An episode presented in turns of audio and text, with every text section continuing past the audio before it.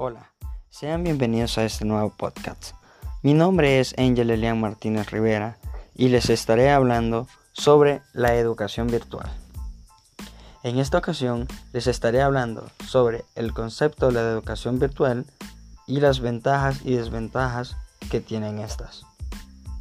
La educación virtual, también llamada enseñanza virtual, es aquella en donde el alumno aprende principalmente en línea o a través de Internet.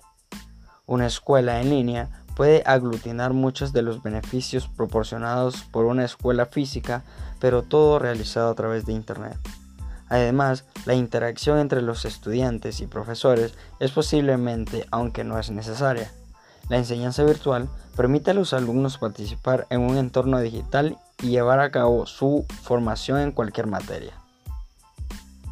Ahora, unas ventajas y desventajas de la educación virtual.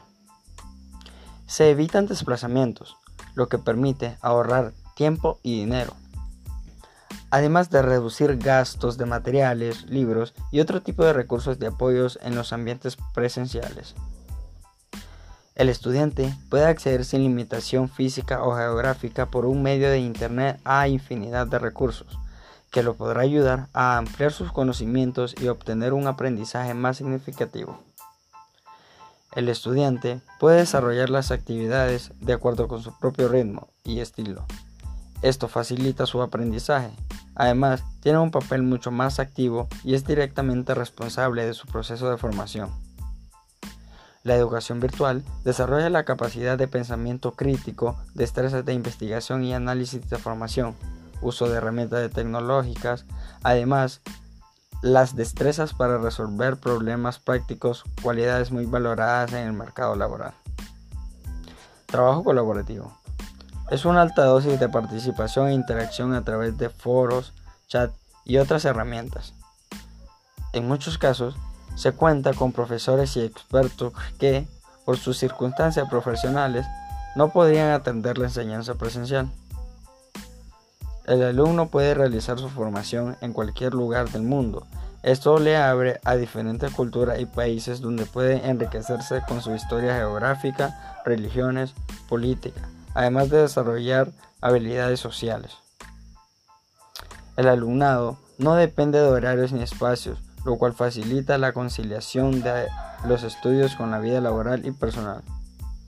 Algunas de las desventajas de la enseñanza virtual pueden ser Falta de interacción. Esto quiere decir que muchos estudiantes valoran negativamente la ausencia de contacto personal con los docentes o el resto de alumnos. Los estudiantes que llevan una educación virtual deben de poseer conocimientos en uso de la tecnología, de las herramientas informáticas y saber buscar información en Internet. En muchos casos, la información en línea exige al mayor estudiante el rendimiento que la presencial. La no asistencia a clases obliga a controlar el proceso de los alumnos con la entrega periódica de trabajos y por tanto se requiere una dedicación regular a los estudios. Esto ha sido una de las ventajas y desventajas sobre la educación virtual.